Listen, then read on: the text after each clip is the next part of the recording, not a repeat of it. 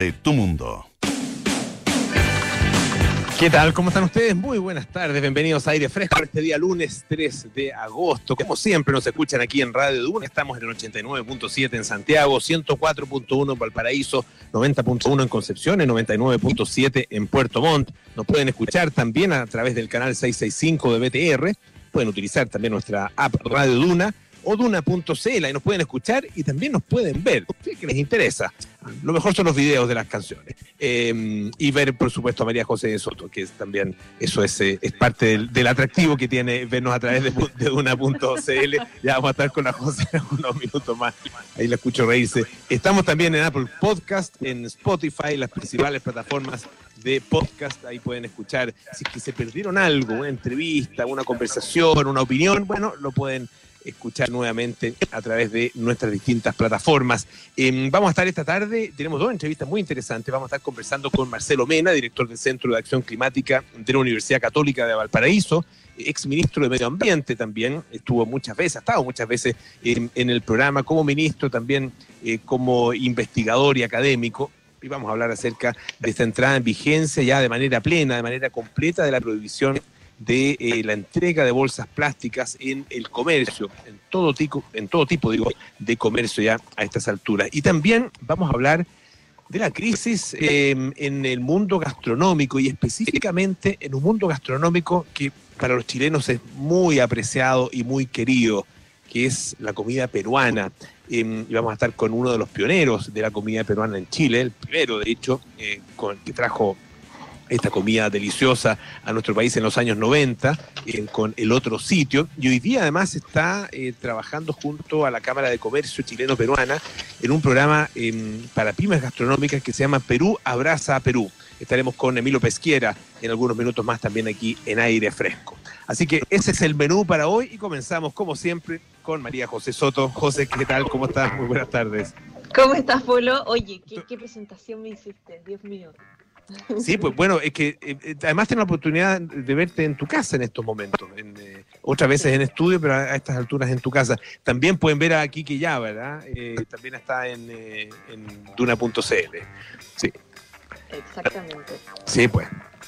Oye, el, y, y yo estaba tratando de adivinar, porque la, la, estoy mirando ahora la José, tratando de adivinar, de leer qué libros tienes ahí encima, pero no, no, la verdad es que la definición de la cámara no, no me alcanza para, No alcanza. para no. No es tan buena como tu, como tu cámara. ¿Te acuerdas cuando chunté a todos los músicos que tienes detrás? Ah, sí. Oye, tú sabes que tú sabes que en, en Estados Unidos eh, se ha convertido, bueno, esto porque claro, todos los entrevistados que aparecen en la televisión, o la gran mayoría de los entrevistados, los expertos, qué sé yo, académicos y todo, eh, aparecen en, desde sus casas y específicamente desde sus escritorios con unas magníficas bibliotecas atrás y sí. eh, la, la, entretención de, de, algunos medios estadounidenses ha sido eh, leer en, lo, en, los lomos de los libros, ver qué efectivamente, qué tipo de libros tienen y buscar rarezas o, o, o, curiosidades, ¿ah? para de alguna manera conocer también eh, el otro lado ante los personajes que se entrevistan en la televisión. Igual quiero confesarte que tengo estos libritos que están acá, son de mi hija. son libros de cuento que le leo en la noche. Ah, Así muy que bien, muy bien. No, no, sé qué tanto, pero si quieres puedo recomendarlo. Algún, algún día podríamos dedicar este espacio para hablar de libros recomendados para niños. Claro, también, también podría ser.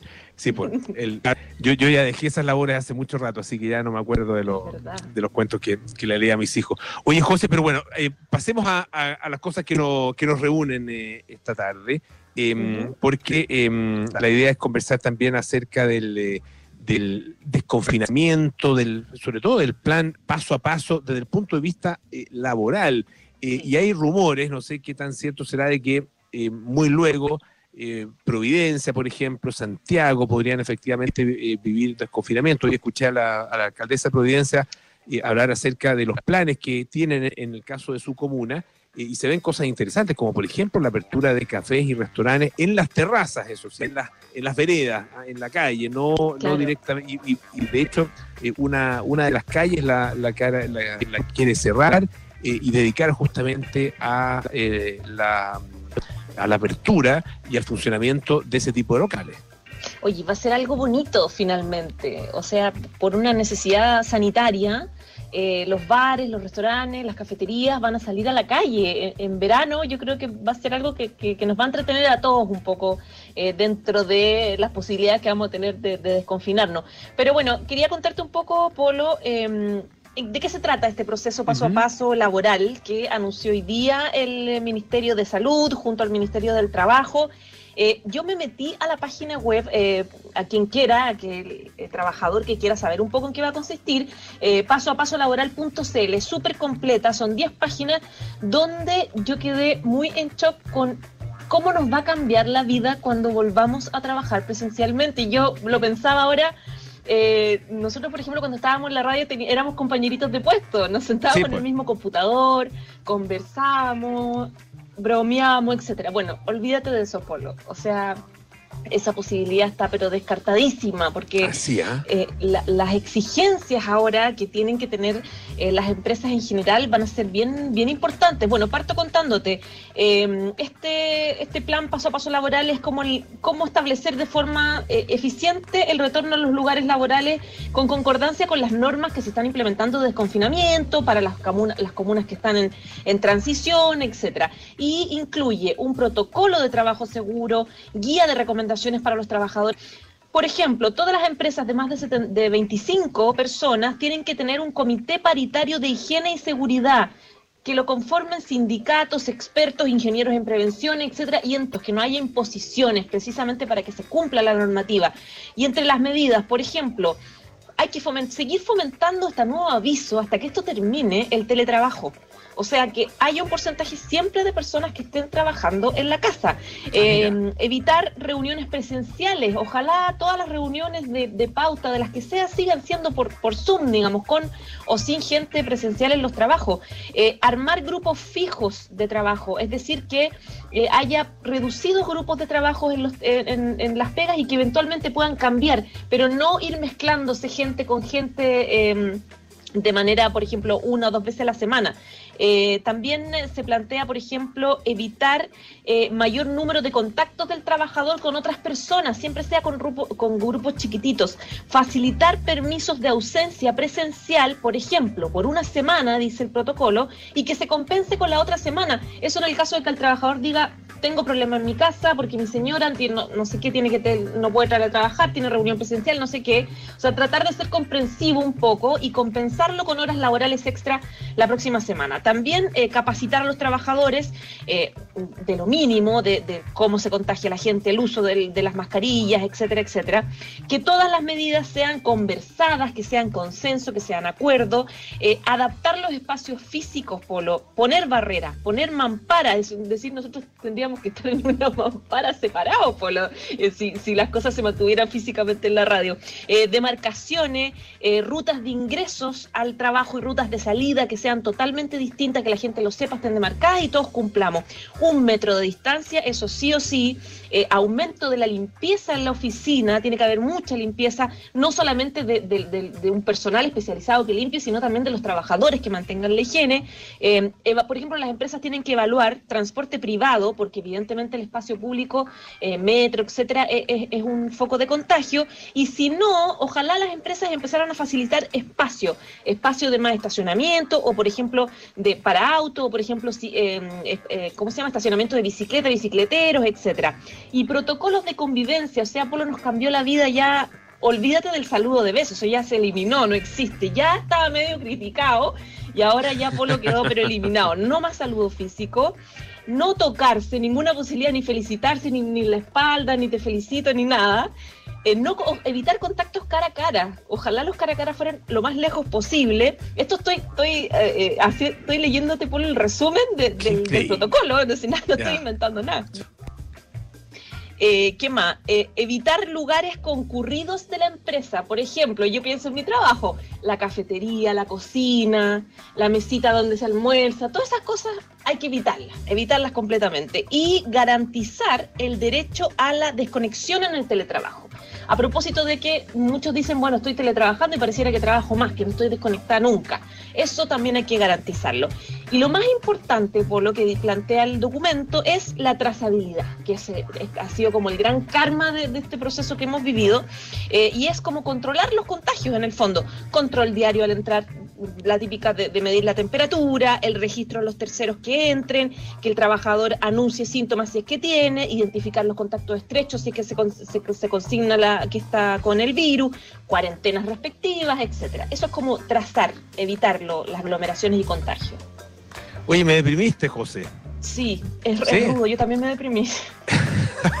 es que, eh, eh, claro, como, como que eh, se está eliminando o se está prohibiendo lo mejor de la pega, que al final es el contacto social, ¿no es cierto?, con los compañeros de trabajo.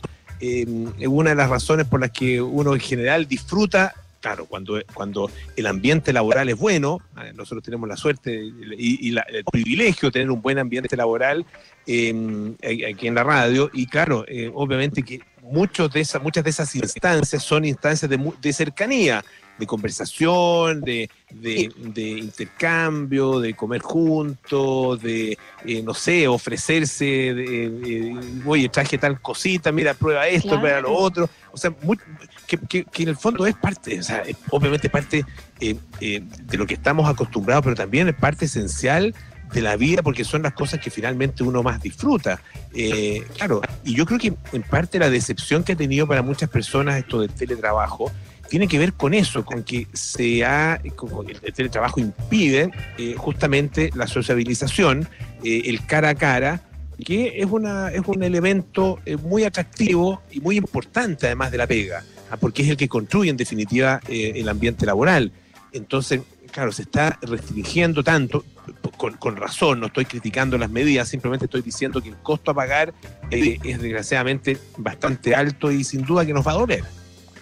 Sí, o sea, totalmente. Por eso te, te, digo, iba leyendo y me iba doliendo mucho, porque uno se imagina, efectivamente es muy entretenida la vida laboral por compartir con los compañeros la convivencia, que el cumpleaños, mira este meme, acércate a mi celular que te lo quiero mostrar, o sea, tantas cosas entretenidas de, la pega que, claro, ahora hay que tener cierto resguardo, Pablo, no hay que hacer.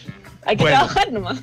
Oye, eh, ¿dónde está toda la información como para si alguien quiere deprimirse de nuevo quiere compartirla con sus compañeros vía mail, vía WhatsApp?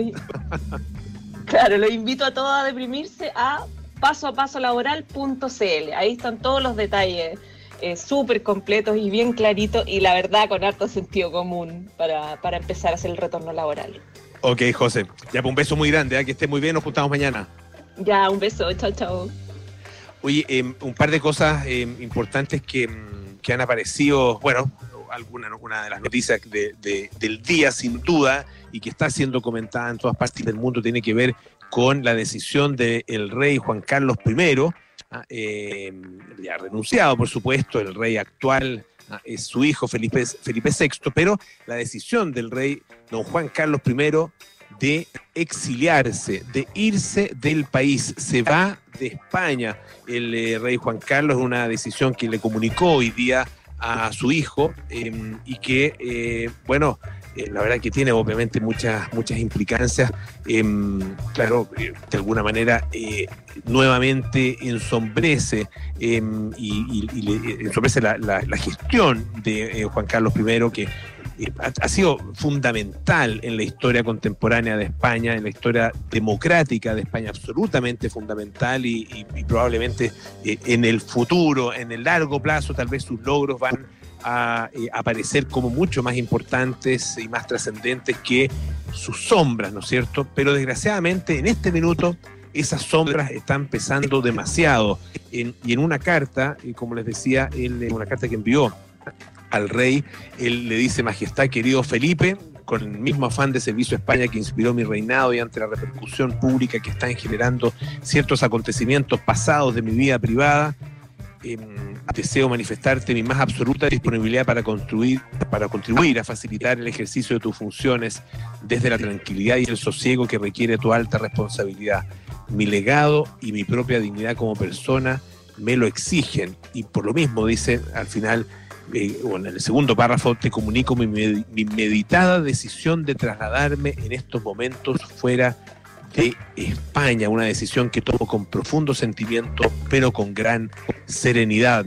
Él le llevaba viviendo, fíjense, de hecho en el, en el Palacio de la, de la Zarzuela, ah, em, ya viviendo ya muchísimos años, 58 ah, años, Ah, eh, y mm, de cuando eh, él deja la monarquía hace ya seis años, eh, cuando deja, no la monarquía, cuando deja el reinado, ¿no es cierto?, cuando abdica en junio del año 2014, bueno, él permanece viviendo ahí en el Palacio de la Zarzuela y su hijo, el actual rey, y doña Leticia y, sus hijas, se quedan viviendo en, la, casa, lo que se llama el pabellón del príncipe, que es una, una casa situada en la cercanía.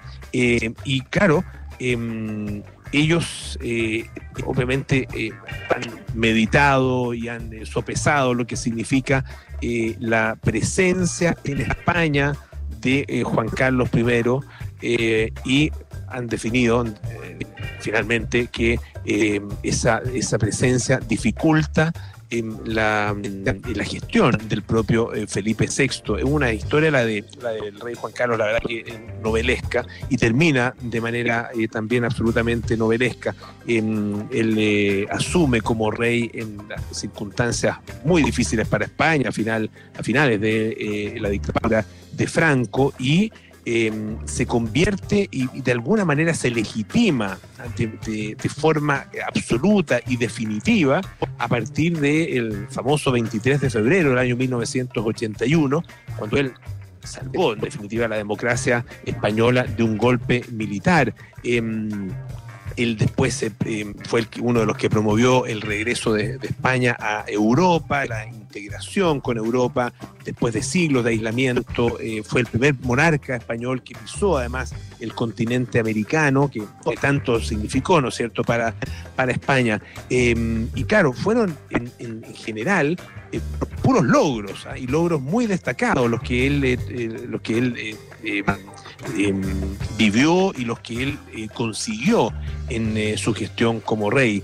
Em, el tema es que, claro, eh, con las últimas cosas que han pasado eh, a partir ya de algunos años atrás, ah, desde el año 2012, ah, cuando, eh, perdón, del 2011, cuando ocurre el accidente famoso allá en Botswana, cuando él estaba cazando, ah, cazando elefantes, nada menos allá en Botswana. Bueno, ahí empieza entonces esta caída, primero a través de este conocimiento de una relación que él tenía con una mujer, con una alemana, Corinna Larsen, 26 años más joven que él, eh, y después eh, con los escándalos económicos.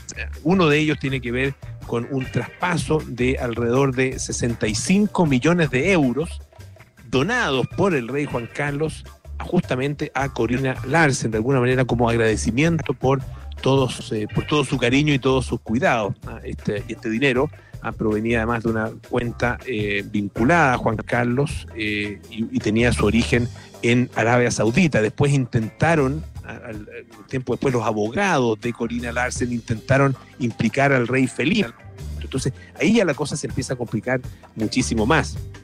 Ah, eh, tanto así que el rey Felipe dice, eh, yo, eh, él renuncia a cualquier tipo de herencia por parte de su padre, ah, porque efectivamente podrían tener estas herencias alguna procedencia dudosa que no fuera suficientemente transparente. Como les decía, la verdad que es una, una vida de novela que termina también, bueno, no ha terminado su vida, obviamente, pero que tiene en, esta, en este nuevo capítulo, ah, este nuevo capítulo del ocaso del rey Juan Carlos, un nuevo episodio a estas alturas eh, el exilio. Em, no se sabe exactamente dónde, por lo menos no, he encontrado exactamente dónde se va a ir a vivir eh, el, rey de España, el, rey emérito, digamos, ya abdicado, ¿no es cierto?, de España, Juan Carlos. Em, pero lo que se sabe, eso sí, bueno, obviamente que eh, va a estar completamente solo, alejado de su familia, alejado de su mujer, de Sofía, y alejado también de su hijo, el rey Felipe. Una noticia, como les decía, que se comenta a estas alturas en todas partes del planeta. Vamos a escuchar un poquito de música. Este es In Excess con New Sensation.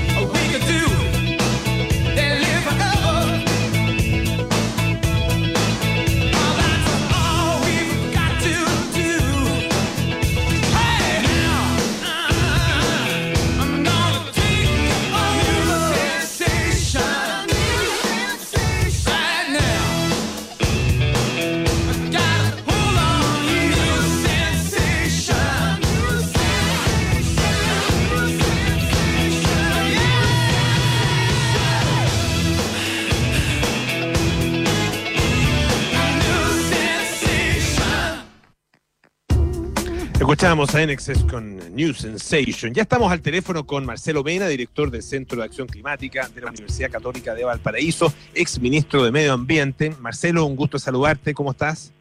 Igualmente, Polo. Perfecto. Oye, bueno, la idea es conversar, Marcelo, acerca de esta este entrada o ingreso en vigencia de em, la prohibición de la entrega de bolsas plásticas o la utilización de bolsas plásticas en todo el comercio, ¿ah? eh, incluyendo el pequeño comercio, también las ferias libres. Esto, es algo que ya se había, eh, que había, se había iniciado hace algún par de años eh, y faltaba esta entrada en vigencia completa, ¿no es cierto?, de la ley. ¿cuál, cuál, ha sido realmente hasta ahora el efecto em, que tú percibes de esta ley en términos, de, obviamente, de cambio cultural, pero también en términos em, de, em, del resultado concreto, directo, que tiene eh, eh, este tipo de plástico eh, en, en, su disposición final. Sí, bueno, es una excelente noticia. Esto hace muchos años que algunos municipios como Pucón y otros empezaron a hacer las primeras regulaciones del uso de, bolsas plásticas y, eso causó una experiencia que se fue tomando. Después, posteriormente, el Ministerio de Ambiente en su momento hizo una cumbre de las bolsas plásticas donde todos los distintos eh, alcaldes empezaron a ver eh, cómo poder compartir esta experiencia. Posteriormente, bueno, se, se, introdujo una ley que era la prohibición de bolsas plásticas que hizo la presidenta de Chile en octubre del 2017 y esto termina aprobándose en el año 2018 eh, con una expansión no desde las ciudades costeras como estaba el proyecto de ley nuestro, sino que en todas las ciudades de, Chile, porque hay un entendimiento súper explosivo de que esto es súper importante abordar, porque antes de la prohibición de esta ley, nosotros estamos eh, eh, usando más o menos unas 200 bolsas plásticas al, al, al, al, año y eso era una cantidad exorbitante de bolsas plásticas. Así que, como muestra la, la misma cifra del Ministerio de Ambiente, eh, eh, la, cantidad de, bolsas plásticas que se han evitado en torno a 5.000 al año. Claro, eh, sí, eh, Marcelo, ¿me escucha?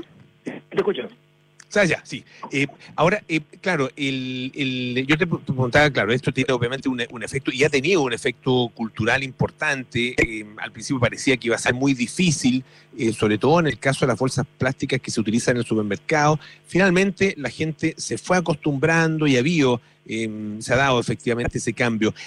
pero es posible medir y, se ha medido el impacto concreto que tiene qué sé yo, en los cursos de agua, en, eh, en, lugares de, disposición de estos plásticos distintos a eh, los eh, vertederos en el mar, etcétera? Yo, creo que no, se ha medido por el momento, pero lo que se entiende ya, o sea, una cosa de simple vista, quienes hemos bueno, hace tiempo no salimos por, por las por las calles, pero en el fondo, en el fondo antes antes uno podía ver siempre una bolsa plástica pegada ahí en un alambre de púa, ¿no es cierto? Eran parte del, del paisaje que teníamos definitiva. ¿Y por qué eran tan nocivas? Eran porque el viento las llevaba, las llevaba fundamentalmente, llegaban con mucha fuerza y velocidad al mar, eran confundidas, eh, ¿no es cierto?, por distintas eh, especies marinas como si fuera alimento y estaba causando una acumulación. Y se entendía que, que, que para el camino que vamos, año 2050 iba a haber tanto plástico en los océanos como peces, cosa que es bastante brutal. Y si bien nosotros tenemos compromisos eh, para mitigar el cambio climático, eh, acá lo que hagamos con las bolsas plásticas también tiene un efecto bastante duradero eh, y por mucho que tengamos un futuro de auto eléctrico, un auto o energía renovable, lo que apuntemos a tener, igual tendríamos estas bolsas plásticas nocivas. Entonces, por tanto, era tan importante tenerlo fuera. Lo, lo que abre esto como un cambio cultural, entendiendo que los chilenos ya llevan sus bolsas reutilizables, ya el comercio se adaptó con bolsas de, papel, en, esto también nos lleva a pensar qué hacemos con el resto de las cosas de plástico, porque mucha gente dice justificadamente, pucha, es que yo también, la bolsa del pan, la bolsa de las verduras, todo tiene plástico, y efectivamente con esto empezamos ya con la ley de reciclaje, la ley REP, ¿no cierto?, que está implementándose por el metas de reciclaje a envase y embalaje, y por cierto también una ley que impulsa Oceana con el gobierno, que es la, la prohibición de plásticos de un solo uso, de manera que también saquemos estos otros plásticos, los cotonitos, los vasos, los, eh, digamos, distintas cosas que utilizamos de plástico, que lamentablemente nunca desaparecen, porque todo el plástico que alguna vez hemos consumido está en algún lugar está o en un vertedero o está en el mar, y la verdad es que eso no es una forma de hacerse responsable de los residuos. En, ese sentido, eh, Marcelo, estamos conversando con Marcelo Mena, ex ministro de Medio Ambiente, además director del Centro de Acción Climática de la Universidad Católica de Valparaíso. Eh, es bueno, obviamente, en este tipo de cosas empezar por algo, ¿no es cierto? Y claro, el tema de las, de las bolsas plásticas, em, como son tan, eh, o eran tan utilizadas, tan comunes, probablemente era un por una parte un desafío grande porque estábamos muy acostumbrados, pero al mismo tiempo algo era algo muy muy concreto que, eh, efectivamente se podía eh, modificar. Eh, pero hay otros plásticos y otros tipos de elementos que se convierten rápidamente en basura con efectos nocivos para el medio ambiente, que es posible ir eliminando. ¿Cuál, en ese sentido, ¿cuál sería el siguiente paso? Ah, eh, ¿Qué tipo de, plástico, por ejemplo, deberíamos ya empezar a atacar a partir de ahora? Bueno, definitivamente eh, yo creo que es importante eh, empezar a reducir ya, ya, ya no vemos las bolsas plásticas, pero ahora vemos mascarillas en, la calle. Y eso eso también va a ser un, tema que tenemos que abordar definitivamente, porque no estamos hoy día, lamentablemente, con una cultura de reutilizar, entendiendo de que compramos comida desde ¿no cierto?, de delivery, muchas veces esto tiene una gran cantidad de residuos y no estamos pensando necesariamente en esta sustentabilidad. Pero definitivamente hay cosas que tenemos que empezar a cambiar.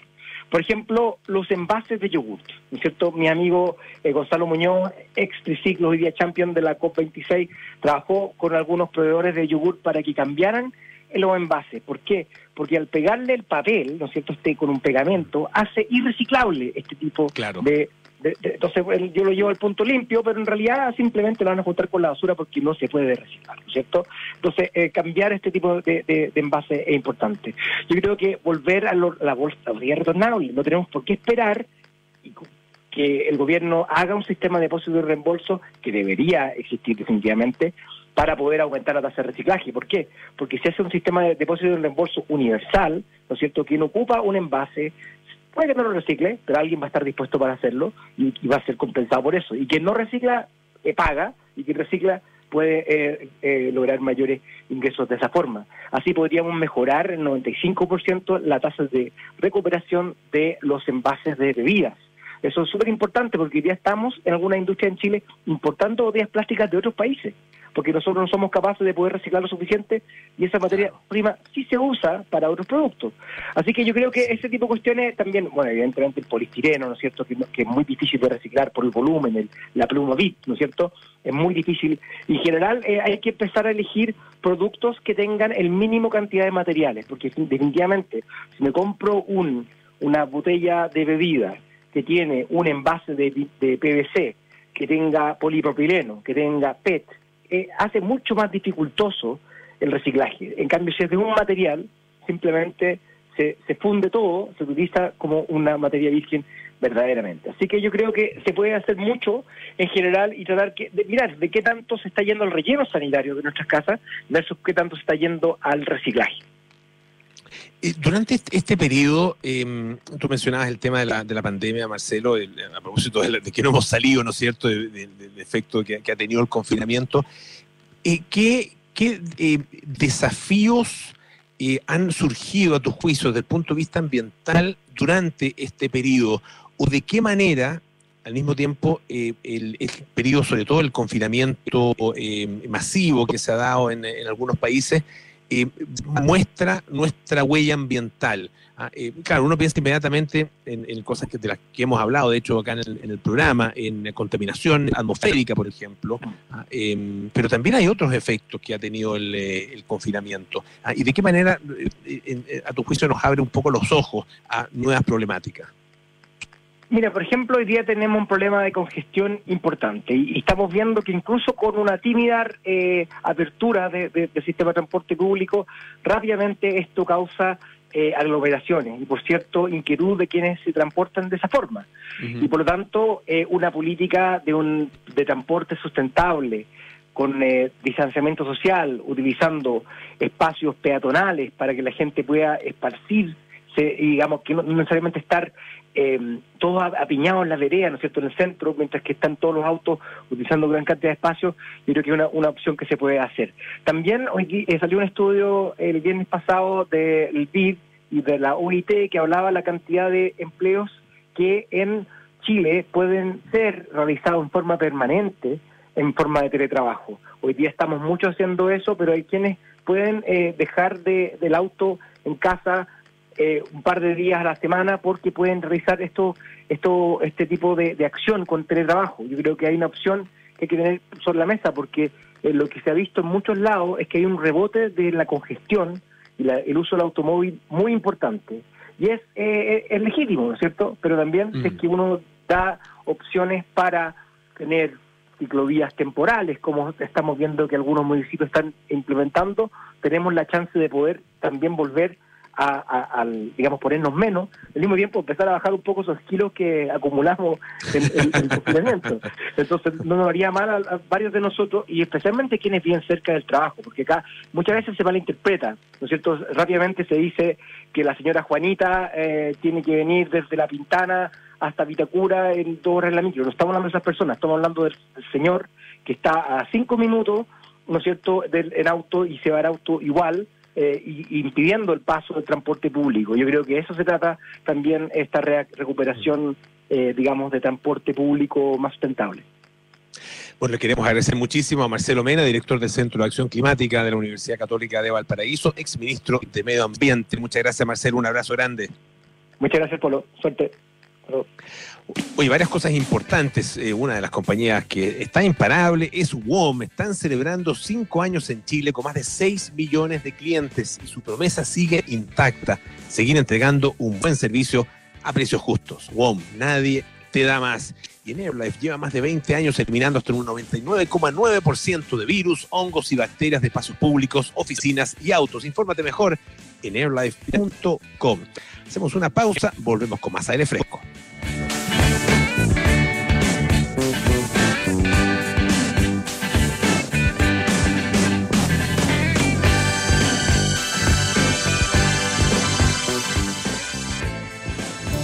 ¿Buscas invertir? En Inmobiliaria Fundamenta tenemos la oportunidad perfecta. Invierte en nuestro atractivo PAC Eco Miramar, donde podrás comprar un departamento en la playa y otro en Santiago. Aprovecha descuentos exclusivos y nuestros beneficios para el pago del pie. Y lo mejor de todo, una gran plusvalía. Invierte ahora y aprovecha esta excelente oportunidad en Reñaca. Conoce más de nuestros proyectos en fundamenta.cl. Tu felicidad, nuestro compromiso. En AirLife llevamos más de 20 años eliminando hasta en un 99,9% de virus, hongos y bacterias de espacios públicos, oficinas y autos, bajando así la tasa de contagios en las personas. Hoy, prevenir es más importante que nunca. Quédate en tu casa si es posible, evita el contacto con personas y lava bien tus manos. En AirLife seguiremos trabajando por eliminar los distintos tipos de virus, hongos y bacterias. Infórmate mejor en airlife.com.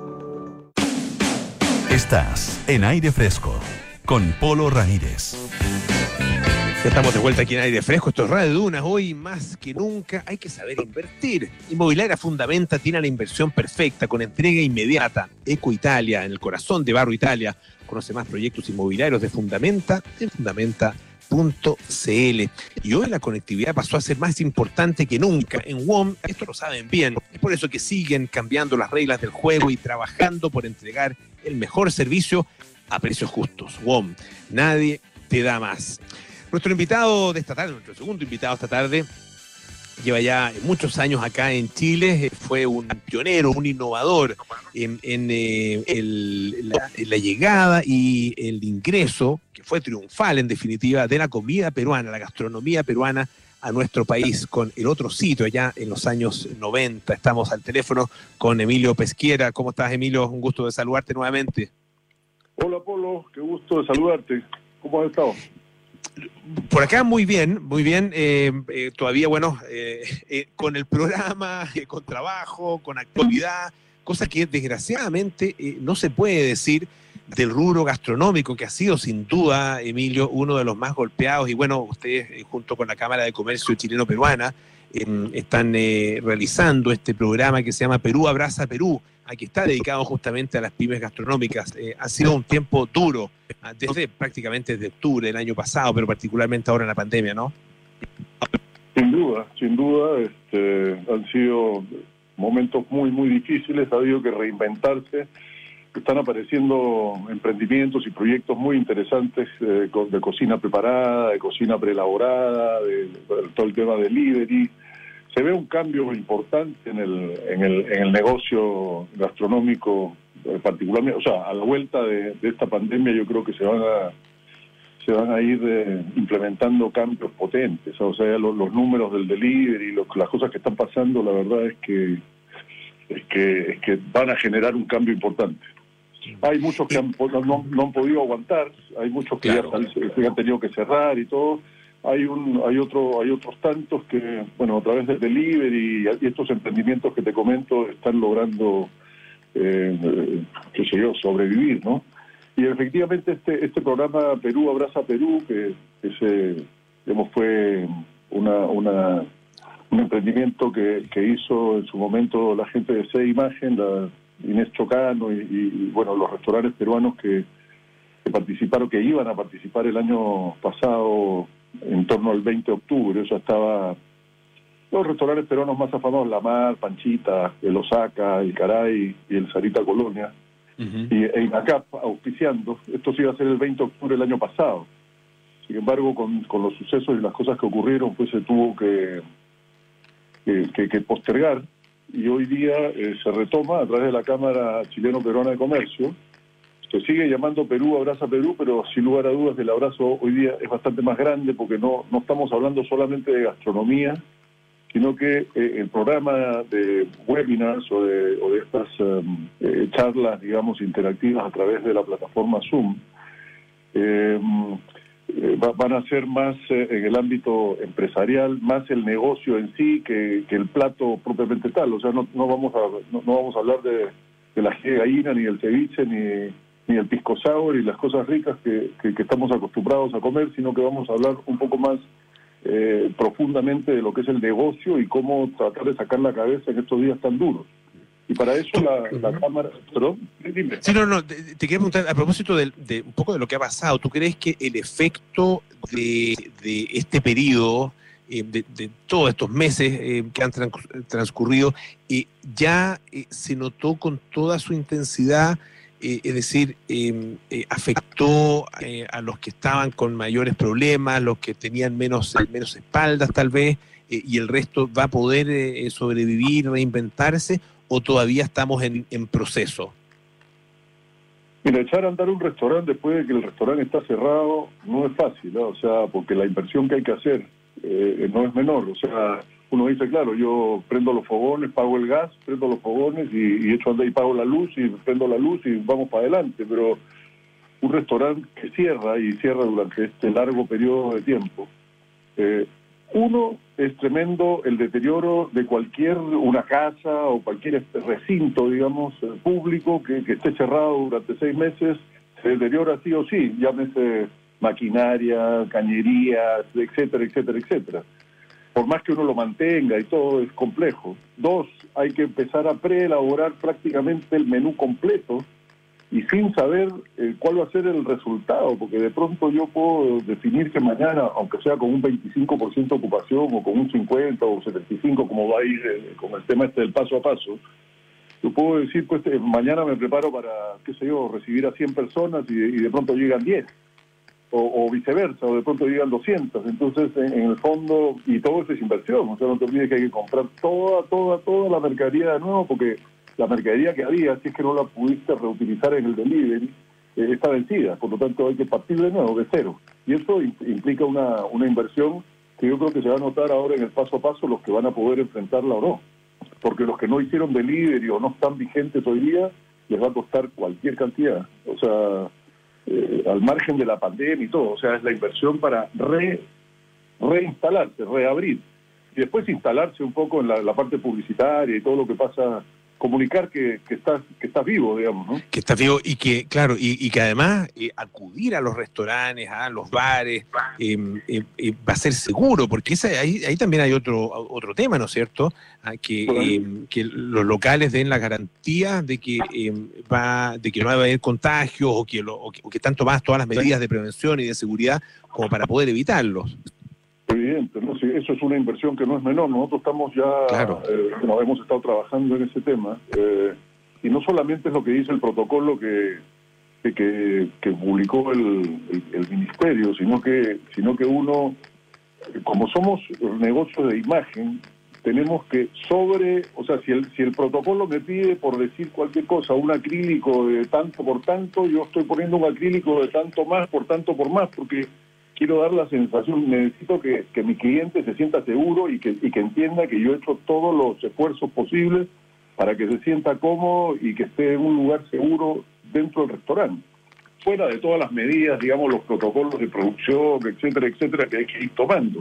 Entonces tú tienes que proyectar eso para que el cliente realmente se sienta seguro. Y eso es una inversión que no es menor tampoco, sumada a las que ya hemos conversado. Claro, claro. Estamos conversando con Emilio Pesquera, que es empresario gastronómico. Eh, está, está Emilio, además, bueno, el, otro sitio fue eh, el primero, ¿no es cierto?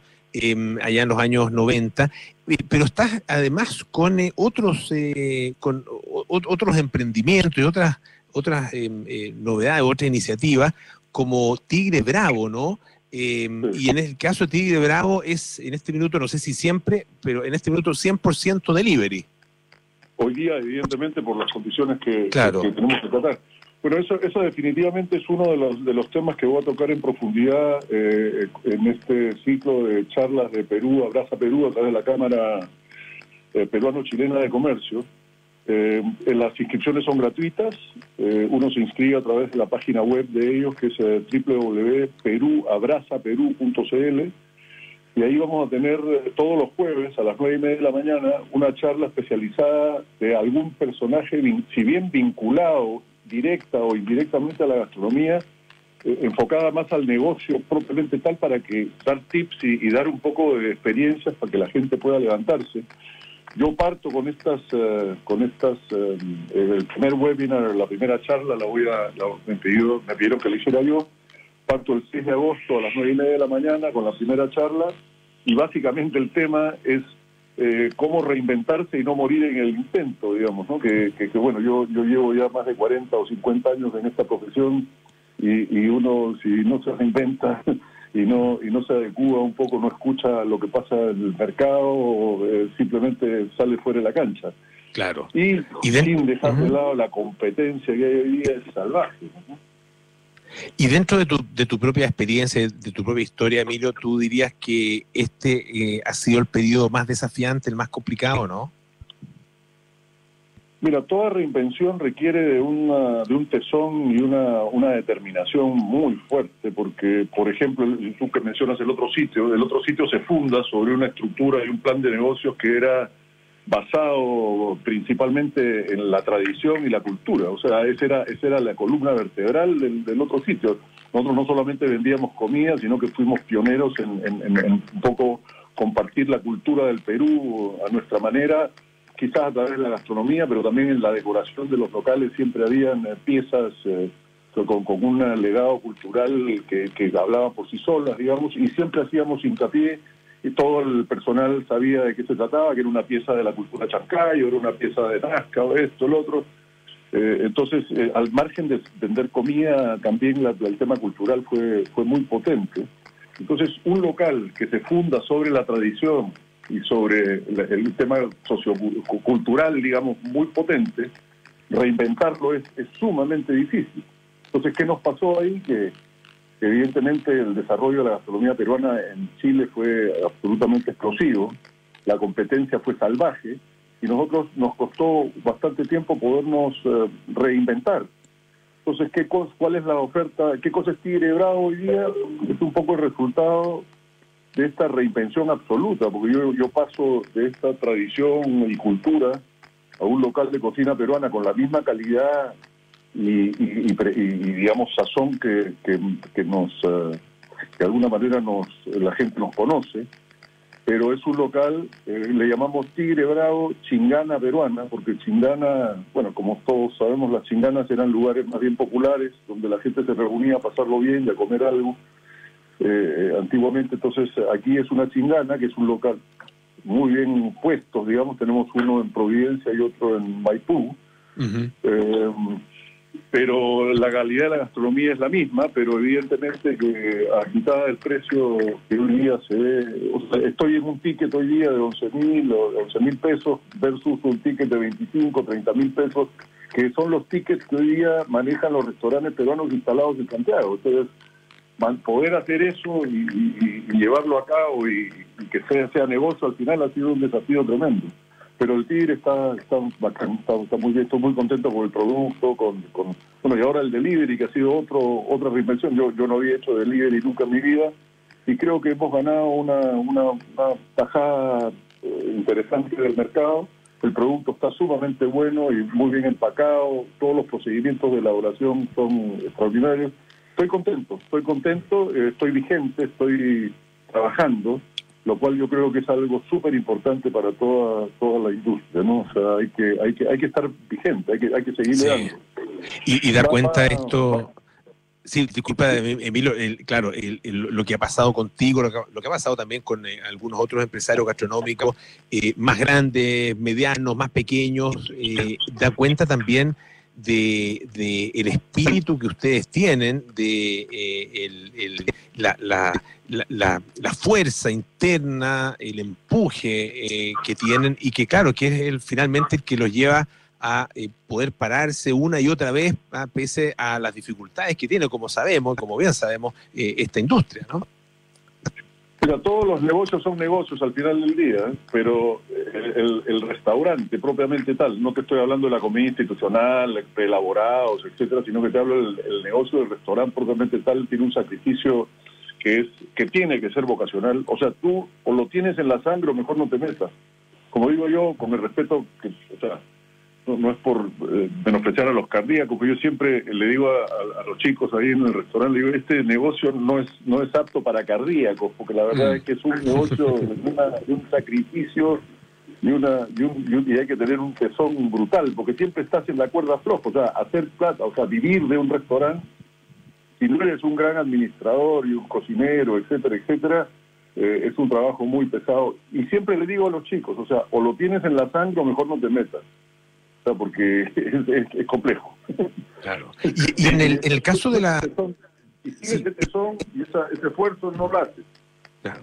Y, en el caso de, la, de las características de la, de la, de la gastronomía misma o de, de, la, de, las, de los platos y las preparaciones, eh, el delivery eh, tiene eh, desafíos distintos, me imagino, a la, al, al, servicio in situ, al servicio presencial, ¿no?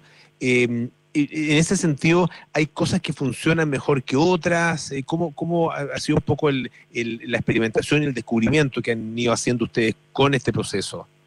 Evidentemente que todo lo que es la carta, vale decir el contenido, el producto, lo que lo que nosotros enviamos a través de Libre es una carta que está diseñada para, o sea, no no es que yo agarré la carta del restaurante y la metí en una caja y, te la envío a tu casa, sino que el, el, procedimiento de elaborado, el, el tipo de platos que escogemos, eh, temperaturas, etcétera, consistencias y todo ese tipo de, detalles están pensados justamente para que el producto te llegue de la mejor forma posible a tu casa.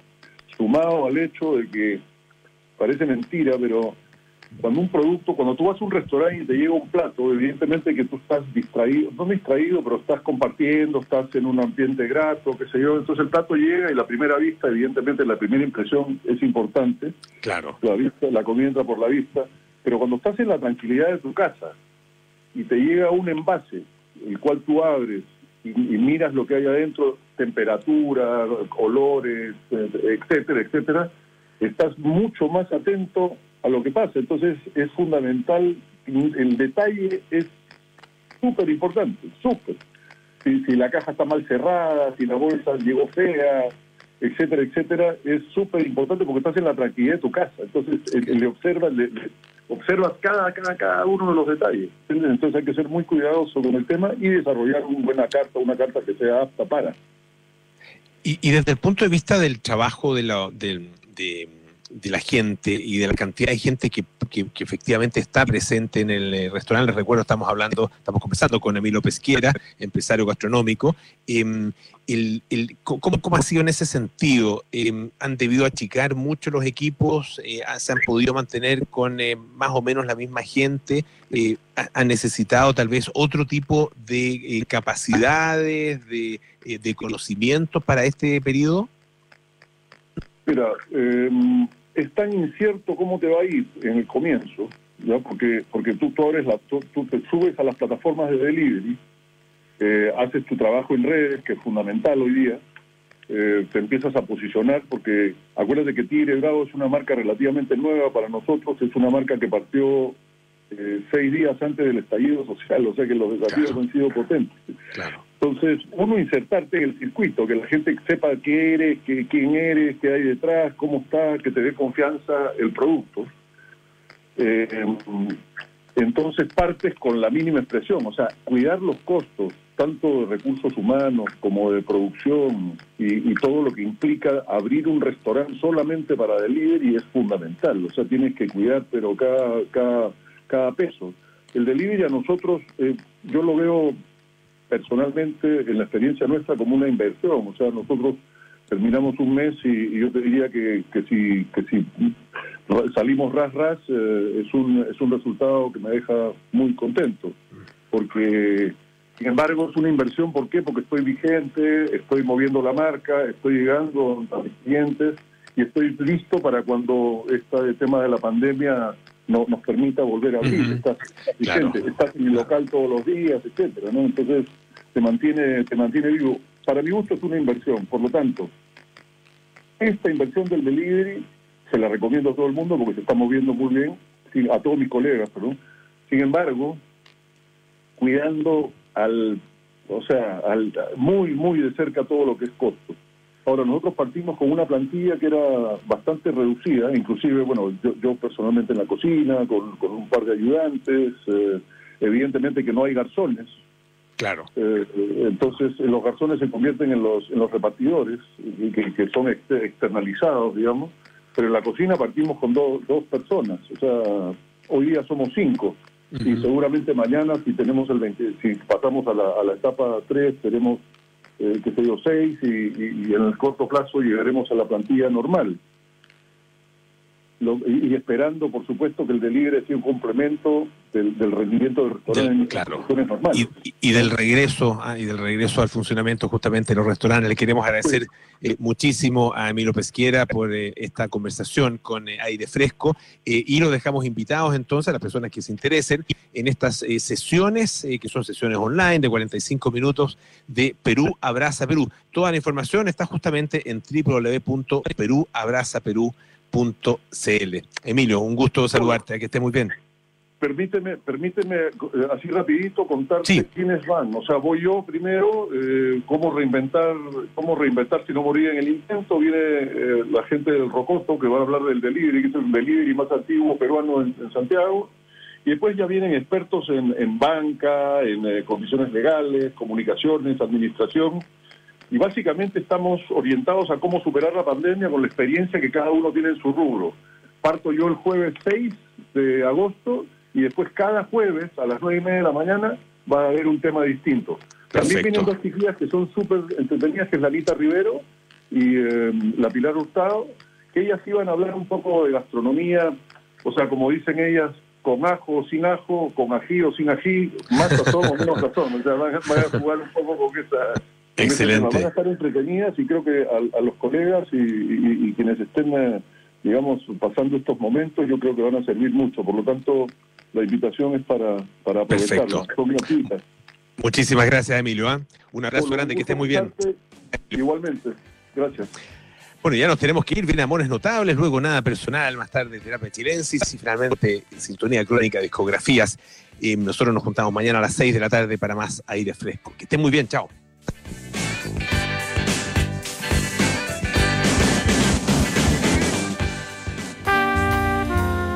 La promesa del partido